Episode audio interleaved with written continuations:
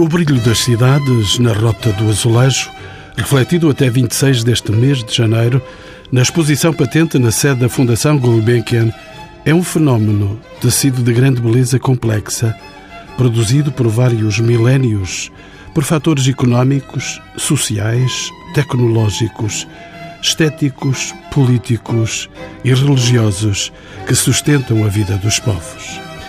Palavras das 350 páginas do catálogo que serve esta exposição, com 171 obras selecionadas.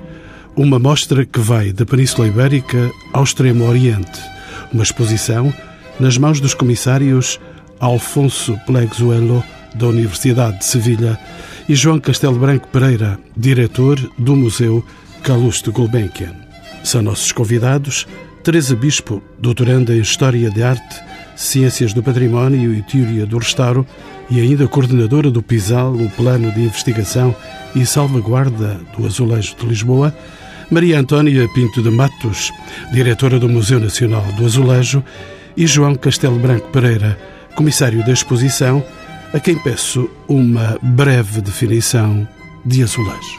É um quadrado cerâmico, bem, se pensarmos no azulejo hoje, decorado de um dos lados e que, ou por razões funcionais de proteger da umidade, por exemplo, ou por razões até económicas, porque pode ser maior o investimento ao colocá-los, mas depois a manutenção é mais barata, obviamente.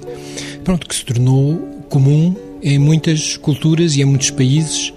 Portanto, a questão que hoje se pode pôr, mas enfim, falaremos com certeza disso mais tarde, enfim, na própria exposição, é se no futuro o azulejo ou a cerâmica parietal, a cerâmica para a decoração da arquitetura, continua a ter razão de ser. O que é o azulejo? Pergunto também a Maria Antônia Pinto de Matos, ela é diretora do Museu Nacional do Azulejo. O Dr. João Castelo Branco traçou um pouco a história do azulejo, ou pelo menos da sua forma ao longo dos tempos, mas eu iria começar exatamente por dizer que é, neste caso, um quadrado, uma vez que já foi tudo explicado, de barro cozido vidrado de uma das faces, ou não, isso depois poderemos eh, aprofundar. De facto, gostaria de chamar a atenção que, apesar de normalmente nós vermos que o azulejo é um quadrado, esse quadrado também difere difere muitas vezes de país para país na sua própria dimensão. Nesta exposição patente na Fundação Gulbenkian, vemos que há diversos países que produziram azulejos, inclusivamente o Extremo Oriente, quando nós, de uma maneira geral e para Portugal, associamos mais, até porque encomendamos azulejos em Espanha, e digo Espanha expressamente, não apenas Sevilha, mas também Toledo, etc., que tentamos sempre relacioná-lo com a cultura islâmica, porque a própria palavra, isso sim eu gostava de frisar, é de origem islâmica, zulega que quer dizer pequena pedra polida, e não de azul, como muita gente pensa. Entretanto, gostava de saber da Teresa Bispo, ela é historiadora e coordenadora do PISAL, do Plano de Investigação e Salvaguarda do Azulejo de Lisboa, e queria também fazer-lhe a mesma pergunta: o que é para si o azulejo? Bom, a minha relação com o azulejo faz-se através do espaço público e do azulejo em espaço público. O azulejo é luz, é desenho, é cor, é ritmo é uma pele, eh, é uma vestimenta, é uma roupagem que nós encontramos nas cidades, e nas cidades portuguesas, entre outras. E, que, e muito em Lisboa? E muito em Lisboa e que de facto cria uma identidade e uma identidade que muitas vezes não é perceptível de imediato, porque as pessoas habituaram-se a ver as mesmas coisas, passar pelos mesmos sítios e muitas vezes negligenciam essa circunstância. Mas o azulejo tem algo que me parece também muito importante. Sendo uma parte, o azulejo existe, não é? Per si, mas subsiste no conjunto, ou seja, o conjunto de vários azulejos, mesmo que lisos, num paramento, é muito mais, naturalmente, do que um único azulejo. Um azulejo que tem um padrão num paramento, esse azulejo único, uma única unidade, ele existe de facto per si, mas é no seu conjunto que acaba por potenciar todas as qualidades do azulejo em termos funcionais, estéticos, decorativos, etc. Vamos então saber mais sobre o azulejo. Quando começou a ser fabricado e onde, Dr. João Castelo Branco? Bem, a própria exposição de que falaremos poderá remete um pouco para isso, porque tem, fala-se do azulejo, da cerâmica para revestimento da arquitetura desde os seus inícios. Não sei se lhes pode chamar azulejo, vamos chamar-lhe umas placas cerâmicas. Portanto, que aqui na exposição é evidente, começa por aí, começa no, no Egito. É curioso, no meu livro de liceu do terceiro ano, enfim, de, que se chamava, na altura, quando ainda não eram as escolas secundárias, ou enfim, como agora se chama, mas era o liceu, estudávamos por um livro de capa vermelha, onde na civilização egípcia se falava, a propósito da arquitetura, na primeira pirâmide feita que era de degraus, como que umas tábuas superpostas, portanto que depois é que começam a ter as superfícies mais lisas, como aquelas que nós conhecemos, as três junto ao Cairo. Ora, é exatamente nessa pirâmide de, de graus, de Saqqara, que algumas salas são cobertas interiormente por placas, pequenas placas retangulares de um azul turquesa vidrado e que é daí que partimos na exposição, enfim, é aí que encontramos as provas mais antigas da produção de cerâmica para colocar na, na arquitetura. Por isso podemos dizer que o azulejo é um espelho de culturas. Exato vamos está presente em muitas culturas, acusa as influências de outras culturas, onde quer que esteja, foi um, um elemento decorativo que facilmente absorveu elementos de, de, outras culturas e está presente digamos que ultrapassa, obviamente, grandemente a sua função, o seu papel funcional, porque através da decoração, que pode ser pura decoração, ou também pode querer dizer muita coisa através de se, pode, se podem transmitir muitas mensagens, etc. Enfim, mas disso com certeza teremos oportunidade de, de falar, creio. Teresa Bispo, o azulejo também é um reflexo da nossa cultura. Sem dúvida é um reflexo da forma como nós nos relacionamos com essas peças, sendo que essas peças, enfim, em Portugal invadiram primeiro o espaço privado e depois é que passaram para o espaço público. Esse relacionamento é também um relacionamento particular. É também particular as formas como nós utilizamos e nos apropriamos desse material, dessa técnica, dessa possibilidade e os adaptamos às nossas circunstâncias, criando-lhes até muitas originalidades. Na realidade, aquilo que nós temos expresso nas cidades, seja ou não seja azulejo, mas também no azulejo, é sempre uma expressão muito própria e singular daquilo que é o relacionamento cultural, quer ao nível popular, quer ao nível erudito, com a cultura, com a sua própria cultura. E nós, nesse aspecto, não seremos exceção. É evidente que o Museu Nacional do Azulejo assinala esta importância do azulejo na cultura portuguesa. Falo com a diretora do Museu Nacional do Azulejo. A sua casa é espelho disso mesmo. A minha casa, que é de todos, é espelho exatamente do azulejo, que também é encontro de culturas. Aliás, nós vamos inaugurar amanhã uma exposição que vamos ver exatamente a influência da China, porque este ano comemoramos os 500 anos da chegada dos portugueses à China, quer na azulejaria, quer na faiança, e também compreendemos que o azulejo é identitário da cultura portuguesa, isto para pegar no que acabou de dizer a doutora Teresa Bispo. E daí, de tal maneira, o consideramos dessa forma que futuramente as pessoas que gostam e que trabalham em azulejaria vão apresentar uma candidatura do Azulejo Património da Unesco. O Museu Nacional do Azulejo apresenta algumas das melhores criações da azulejaria desde inícios do século XVI, ainda que haja de facto pavimentos e outras manifestações cerâmicas antes dessa data, até à atualidade. Eu acho e tenho esperança que, de facto, o azulejo irá continuar a produzir durante muito tempo porque aquilo a que assistimos é, é que o azulejo se recria. O azulejo não acabou, não é uma coisa dos tempos antigos, portanto, é atual. Nós temos artistas contemporâneos que estão a trabalhar a azulejaria e isso é a prova que o azulejo não morreu, que o azulejo está de boa saúde e que irá certamente continuar a cobrir e a transformar as nossas paisagens. E para quem quer saber tudo, quando é que se começou a utilizar o azulejo em Portugal? Há momentos, a doutora Maria Antónia falava-nos do século XVI. Há, porventura, sinais anteriores? Sim, há sinais anteriores e a doutora Maria Antónia estava a falar eventualmente na produção portuguesa, portanto, começa no século XVI, mas que antes, com certeza, que os importávamos. Portanto, já no século XV, finais da segunda metade do século XV, já se começam a, a utilizar azulejos, placas cerâmicas, eh, azulejos, seja em pavimentos e também, como há no Palácio Nacional de Sintra, e também depois nas, nas paredes.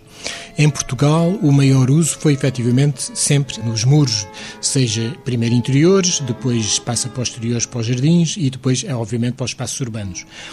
Portanto, se no século XV as primeiras experiências é depois, enfim, a partir do século XVI em grande quantidade. Creio que o que é óbvio para nós portugueses é que, e é uma questão que também que se põe a qualquer diretor do Museu Nacional do Azulejo, já também por lá passei, portanto, é a questão para que serve um museu do azulejo. Digamos, visto que presumo que a opinião da minha colega será, será idêntica. Nós, enquanto diretores de um museu do azulejo, temos, obviamente, que defender que o lugar do azulejo não é nos museus, mas na arquitetura. Nas arquiteturas para que foram criados. E, portanto, o museu recebe aquelas peças ou que os azulejos que estavam em edifícios que por razões históricas ou outras ou foram destruídos ou mudaram de funções e portanto os azulejos foram retirados e salvaguardaram-se foi possível preservá-los no museu. Maria Antônia Pinto de Matos concorda com este avançar de opinião do Dr. João Castelo Branco? Tem toda a razão, porque o ideal seria que o azulejo se mantivesse in situ. Eu posso dizer que, por exemplo, e para explicar como em Portugal se usava o azulejo de diferente maneira, é que painéis retirados do sítio para onde foram criados perdem muito do seu significado e muitas vezes da sua própria leitura. E por isso eu, eu só posso estar de acordo. Mas, de facto, justifica-se a existência do museu porque vemos permanentemente a dilapidação do património e se nós conseguirmos conservar toda essa memória, tanto melhor, e através do museu nós compreendemos perfeitamente como é que o, o património azulejar, o uso que lhe demos em Portugal, que é diferente dos outros países. Teresa Bispo, já que dissemos onde é que se utiliza o azulejo, a produção do azulejo reflete o evoluir das diversas correntes artísticas? Sim, reflete as correntes estéticas que vão acontecendo ao longo do tempo, sendo que, de facto, essa relação com a estética tem muito a ver com aquilo que é também o gosto, a moda e as possibilidades técnicas e as aplicabilidades que estão inerentes à natureza do azulejo. Todavia, conseguimos datar e identificar, quer porque tem azul, porque não, ou porque tem amarelo, ou porque tem cartel ou não tem cartel, nós conseguimos identificar uma série de conjuntos de produção que têm a ver intrinsecamente com aquilo que são, digamos, o gosto e o movimento mas mais do que isso também aquilo que é a própria produção de oleiro e depois mais tarde, enfim, de fábrica. Mas também não deixa de ser curioso que nós, eh, apesar disso, nos confrontamos com a existência de alguns azulejos que são eh, curiosos se olharmos de uma forma extrínseca, ou seja, se nós olharmos só para esse azulejo sem termos o contexto da sua gênese, nós acabamos por ter motivos que são motivos abstracizantes à van la lettre mas que isto tem muito a ver também com aquilo que é a origem, a gênese do azulejo, também pela influência do azulejo islâmico e daquilo que era permitido ou não em termos religiosos na abordagem do figurativo. E neste caso não era possível. Aliás, como hoje temos também, por exemplo, dificuldades em ensinar história da arte em determinados países, porque a iconografia é difícil de ser abordada. Portanto, estas coisas têm sempre contextos que são para além daquilo que é apenas o próprio gosto ou apenas a capacidade técnica da sua execução, seja ao do artífice, do oleiro, etc., ou seja, ao nível do, do industrial. Teresa Bispo, é verdade que a cidade de Lisboa é uma cidade que se caracteriza pelos seus azulejos. Já dissemos que tem muitos azulejos. Bom, a cidade de Lisboa e outras cidades que de facto têm eh, impregnadas na cultura, quer cidades portuguesas, quer não portuguesas. Nós temos uh, Espanha, Brasil, uh, aliás, há azulejos portugueses em todos os continentes, portanto, não podemos dizer que se caracteriza unicamente pelo azulejo, mas efetivamente há algumas atmosferas que o azulejo provavelmente contribui, nomeadamente naquilo que é a luz e a reflexão da luz, e de se calhar, quando estamos a olhar para a exposição O Brilho das Cidades, é também por aí que nós deveremos pensar. Na realidade, o azulejo acaba por invadir o espaço público e a cidade é um território vivo e, portanto, e esse espaço público acaba por vir ser por razões distintas, eh, umas que por vezes tinham a ver com razões económicas, outras com razões estéticas, outras com razões como é o relacionamento entre os autores e, e os cidadãos com a sua cidade e com o seu território, que leva a criar grandes áreas e grandes territórios de azulejo. E esse é um ganho em termos do desenho, da luz, do ritmo e das novas criações. E o Museu do Azulejo, Maria Antónia Pinto de Matos, como é que se articula com o azulejo que se encontra na cidade? É outra vez a sua casa que está aqui no centro da nossa conversa.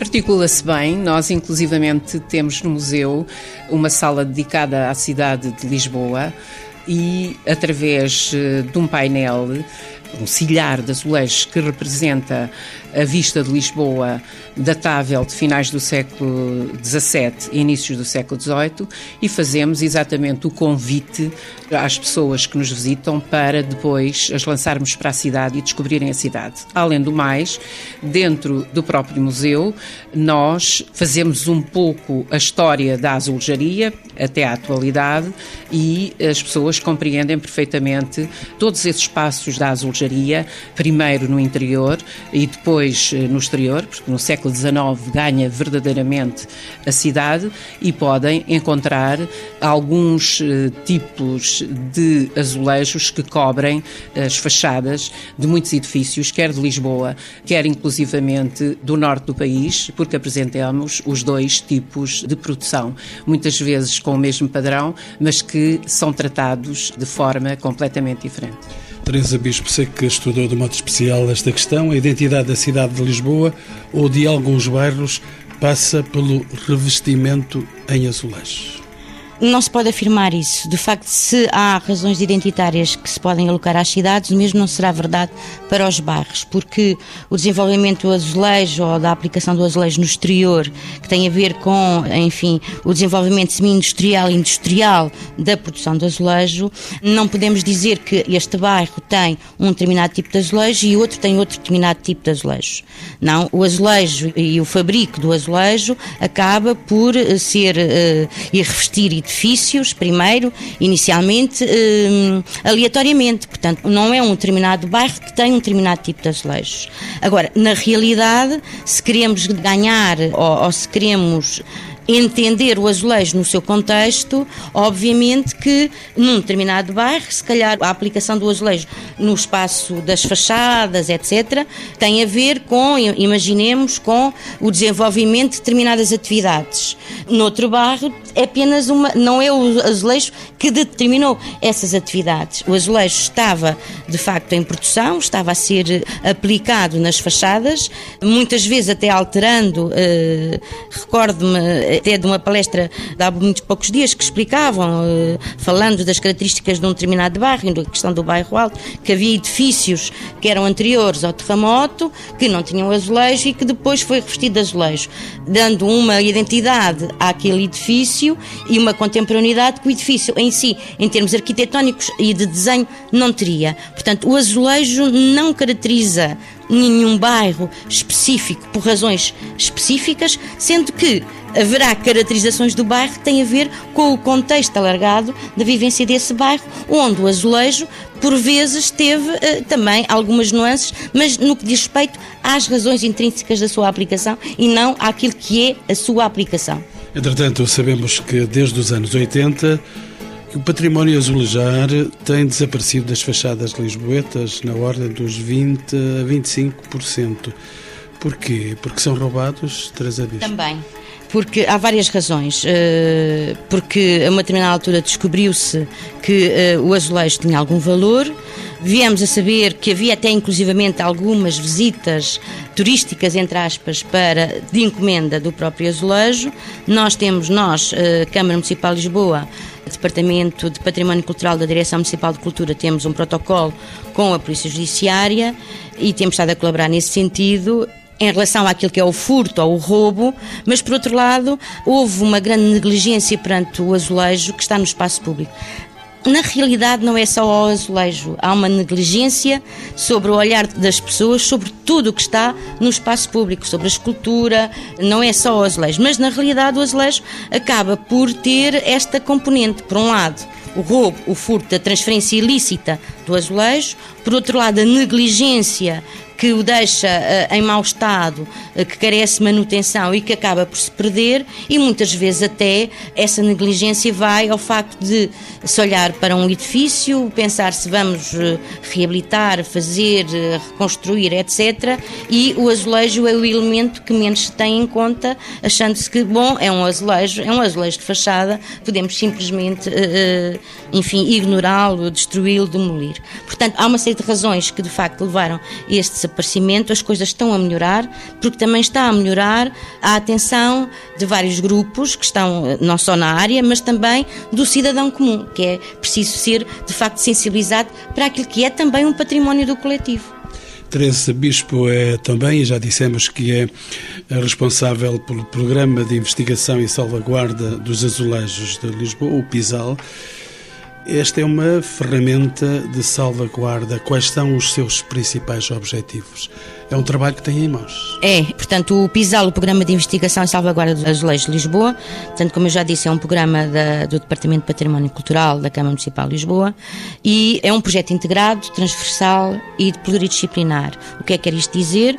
Quer dizer que estamos a trabalhar de uma forma transversal com vários serviços da Câmara, estamos a reunir um contributo pluridisciplinar dentro e fora da Câmara, ou seja, a Câmara, a Polícia Judiciária, os Institutos de História da Arte, enfim, todos os parceiros que nós conseguimos reunir e conseguimos trabalhar, e são cada vez mais, e por outro lado, porque pretende, desde o registro e inventário do azulejo no espaço público, até uh, ao contributo para a normalização de procedimentos, à edição e formação de técnicos, edição editorial para transmitir o conhecimento, até à sensibilização de públicos, que quer docente, quer discente, desde o ensino básico ao universitário, passando pelas associações culturais etc. Portanto, o que nós estamos a fazer é levantar o azulejo por áreas, por territórios. Esse levantamento está a ser georreferenciado e dá origem a duas cartas para já. Uma que é a Carta do Azulejo, que identifica em mapa todos os edifícios que naquele território têm azulejo, e depois uma outra carta, que é a Quarta de Salvaguarda, que hierarquiza esses edifícios de acordo com uma série de critérios, aqueles que estão dentro do contexto de uma salvaguarda máxima, de uma salvaguarda média de uma salvaguarda mínima.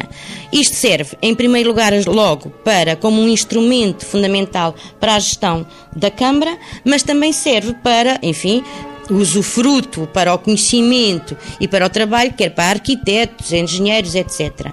Por outro lado, a par disto, pretendemos munir-nos e recorrer sempre àquilo que é fundamental, assentar na investigação e do conhecimento científico para que todas as opções sejam, de facto, opções eh, as melhores possíveis e fundamentadas naquilo que é o conhecimento e não apenas a convicção.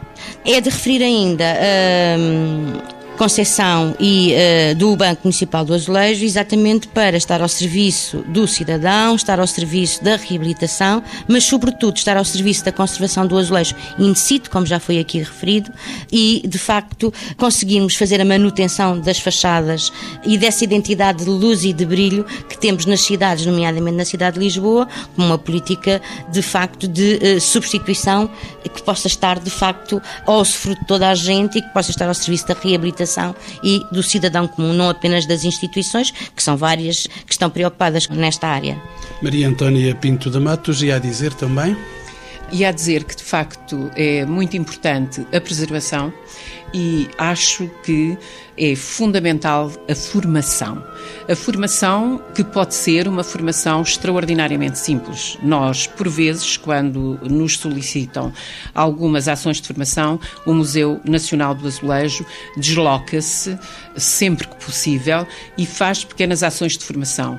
Não só ensina a fazer para determinados técnicos. Pequenas colagens, como inclusivamente chama a atenção para nos edifícios antigos se utilizar, por exemplo, as argamassas para evitar esta degradação e esta dilapidação permanente do património azulejar, que é quando há pequenas falhas, quando cai algum azulejo, que é aplicarem-no novamente no sítio para evitar que outras pessoas vejam que o património está dilapidado, que vão buscar com facilidade e que acabe por desaparecer.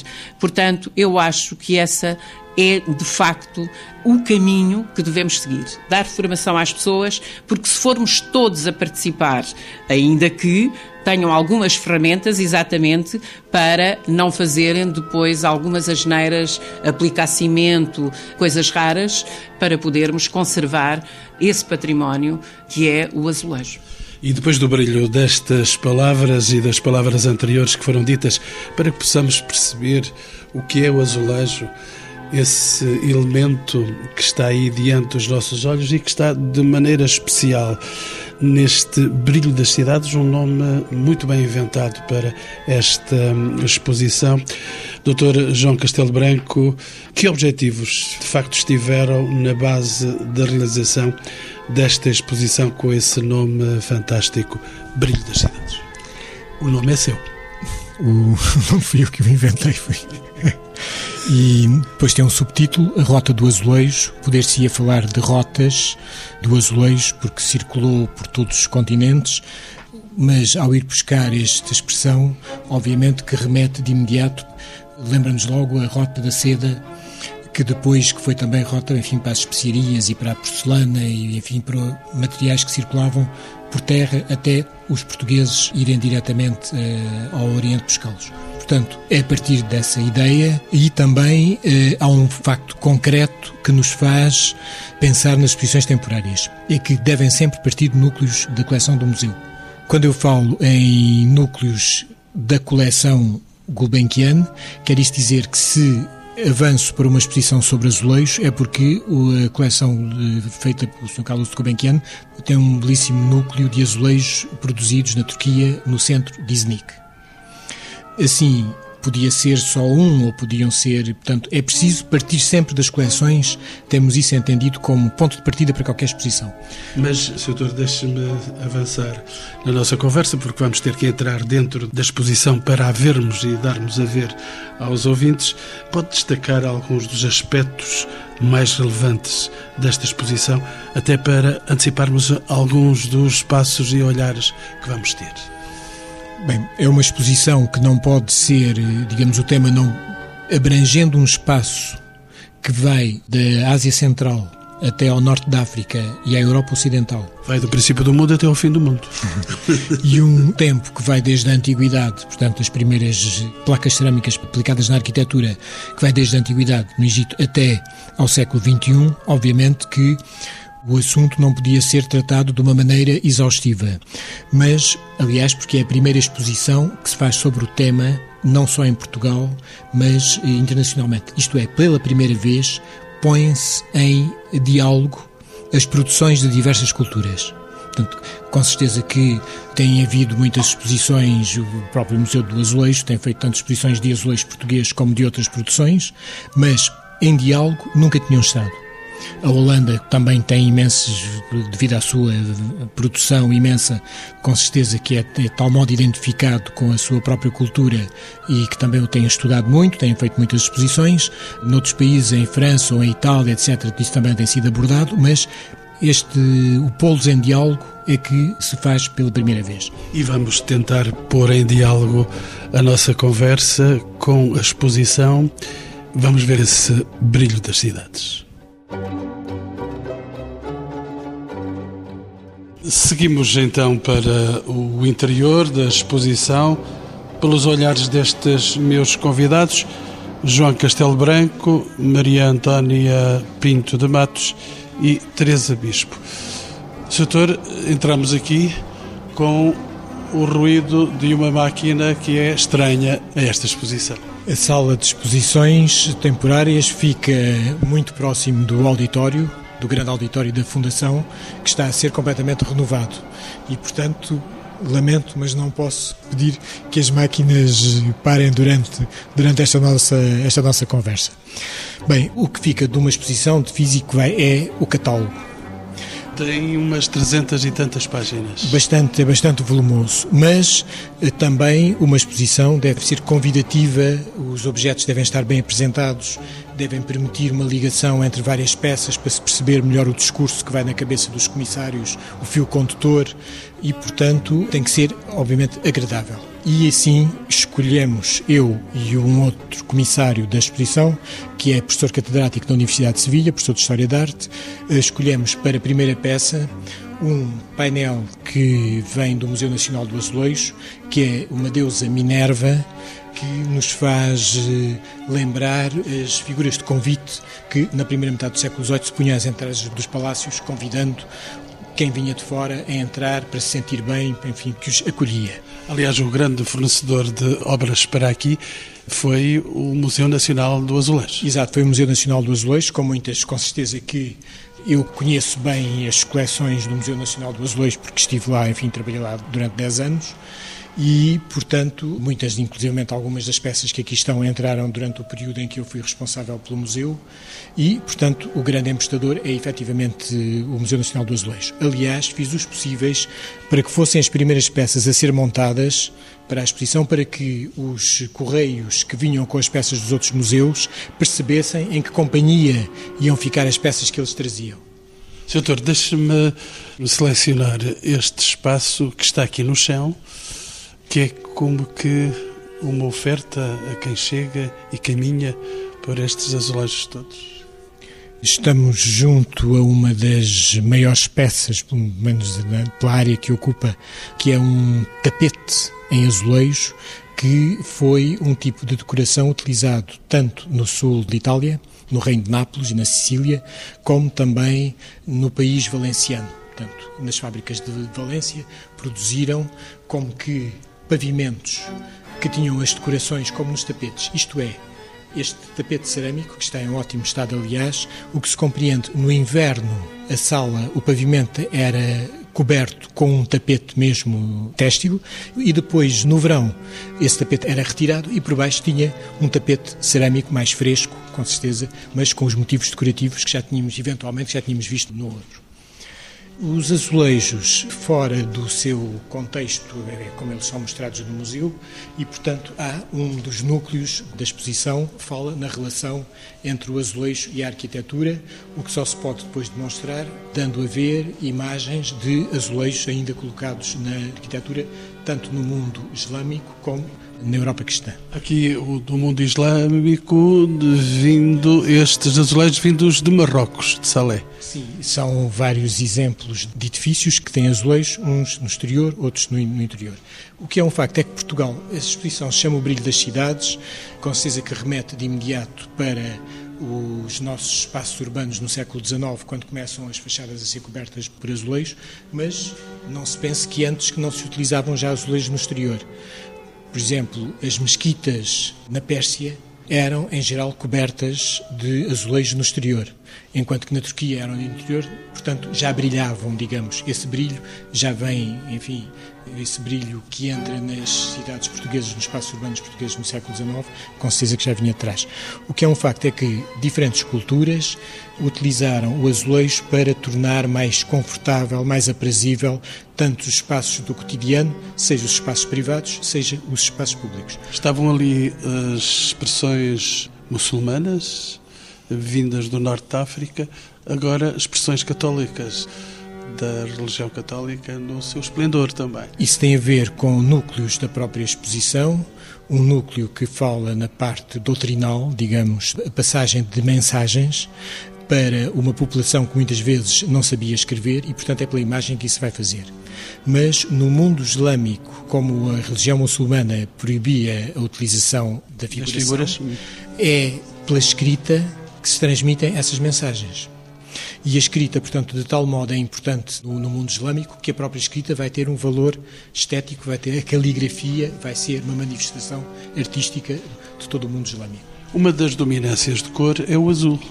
É o azul que tem a ver com. Estamos perante painéis que, na sua produção, corresponde ao reinado de Dom João V, alguns já um pouco depois, mas enfim, é a primeira metade do século XVIII especialmente, que é aí por uma influência, seja holandesa, mas também que vinha de uma influência anterior, que era o gosto pela porcelana chinesa, eh, azul e branca, que era muito apreciada na Europa. E, portanto, com certeza que esse momento de utilização do azul e branco vai ser correspondendo a uma época de maior riqueza do país, obviamente que isso corresponde a que se chega a pensar que se associe o azulejo ao azul. Como já foi dito pela minha colega, não há razão para o fazer, mas isso vem pela grande quantidade de azulejos em, em azul e branco que se pintaram durante o período de maior produção de azulejo. Já dissemos que esta exposição vai do princípio ao fim do mundo. Estamos a passar por onde? Olha, aqui estamos no núcleo que se chama O Paraíso na Terra. Nem de propósito. Que fala nas peças escolhidas, evita-se cenas de morte ou de guerra ou representação de armas. São momentos ou de lazer ou de contemplação, muitos deles passados em jardins ou em espaços de muita vegetação. Digamos que era como que uma pré espaços que as pessoas viviam na esperança de que, depois da morte, iriam viver num espaço semelhante, ainda melhor, o Jardim do Paraíso, como sabemos da própria religião muçulmana, portanto que associa-se naturalmente a vida para além da morte, passada num ambiente de jardim. Doutor, estamos eh, já a terminar este avançar sobre e por dentro da exposição. Vamos deixar aos ouvintes a possibilidade de virem até aqui pessoalmente e testemunharem a beleza fantástica que há por aqui, estava-me a apontar que ainda há aqui eh, que sublinhar. Este núcleo que fala de. que parte da Revolução Industrial e, na altura, há um inglês, William Morris, que é um socialista utópico, pensa que a falta de qualidade de alguma produção de meados do século XIX era devida exatamente à utilização da máquina. Portanto, devia-se tudo fazer manualmente. E, efetivamente, parte, digamos, podiam-se com certeza também fazer os azulejos manualmente, mas isso ia contrariar o sonho de um socialista utópico, que com certeza tinha que ser utópico, para pensar que a produção manual poderia chegar a um maior público do que a produção feita pela máquina. Portanto, havia que conciliar as duas coisas: utilizar a máquina e os artistas fazerem projetos melhores para ser realizados o período das Arts and Crafts, portanto, a segunda metade do século XIX, com certeza que vai resolver essa questão, que depois se continua pela arte nova, etc., com esse problema já perfeitamente resolvido, a máquina e o trabalho também o de manual que se podiam complementar. A exposição vai até, portanto, as peças mais recentes, poucos anos têm de, de existência. Temos aqui, se formos ao caso dos portugueses, um exemplo de um painel feito pelo Querubim Lapa, que remete para a tradição portuguesa, inclusivamente representa na iconografia a esfera armilar. Temos um painel do Manuel Cargaleiro, que foi feito para uma exposição que se realizou no Museu Nacional do Azulejo, quando ele fez 80 anos, e exatamente que é surpreendente porque se vê aqui como alguém com 80 anos tem ainda capacidade de se reinventar e de fazer qualquer coisa que, à primeira vista, nunca se diria que era de Manuel Cargaleiro. Portanto, mas não... se diz que é uma obra eh, moderna, inovadora e que, de certo modo, vai ficar para a história desta expressão do azulejo. Eu acho que é uma peça demonstrativa da capacidade que o azulejo tem de se renovar, porque é efetivamente difícil dado o peso da tradição, muitas vezes essa renovação. Por isso é que também está nesta exposição uma peça pertencente ao Museu Nacional do Azulejo, de uma ceramista americana, Betty Woodman, que pode ser muito mais livre na reinvenção das suas cerâmicas para a arquitetura, porque não tem atrás dela todo esse peso da tradição. Portanto, pode inventar qualquer coisa de diferente, que não são seguramente o azulejo como nós o vemos na maior parte, de, de, em quase todas as peças desta exposição, o azulejo quadrado, o quadrado de cerâmico, são outras formas muito mais livres e que demonstram, por outro lado, que há um lugar ainda agora e no futuro para a utilização da cerâmica na arquitetura. E não fomos intencionalmente exaustivos, até porque esta exposição, de facto, prende-se com muitas expressões, mais de uma centena de quadros estão nesta exposição e eh, vamos deixar ficar a curiosidade dos ouvintes de virem aqui até Lisboa, até a Fundação Gulbenkian e encontrarem no museu esta expressão do brilho das cidades.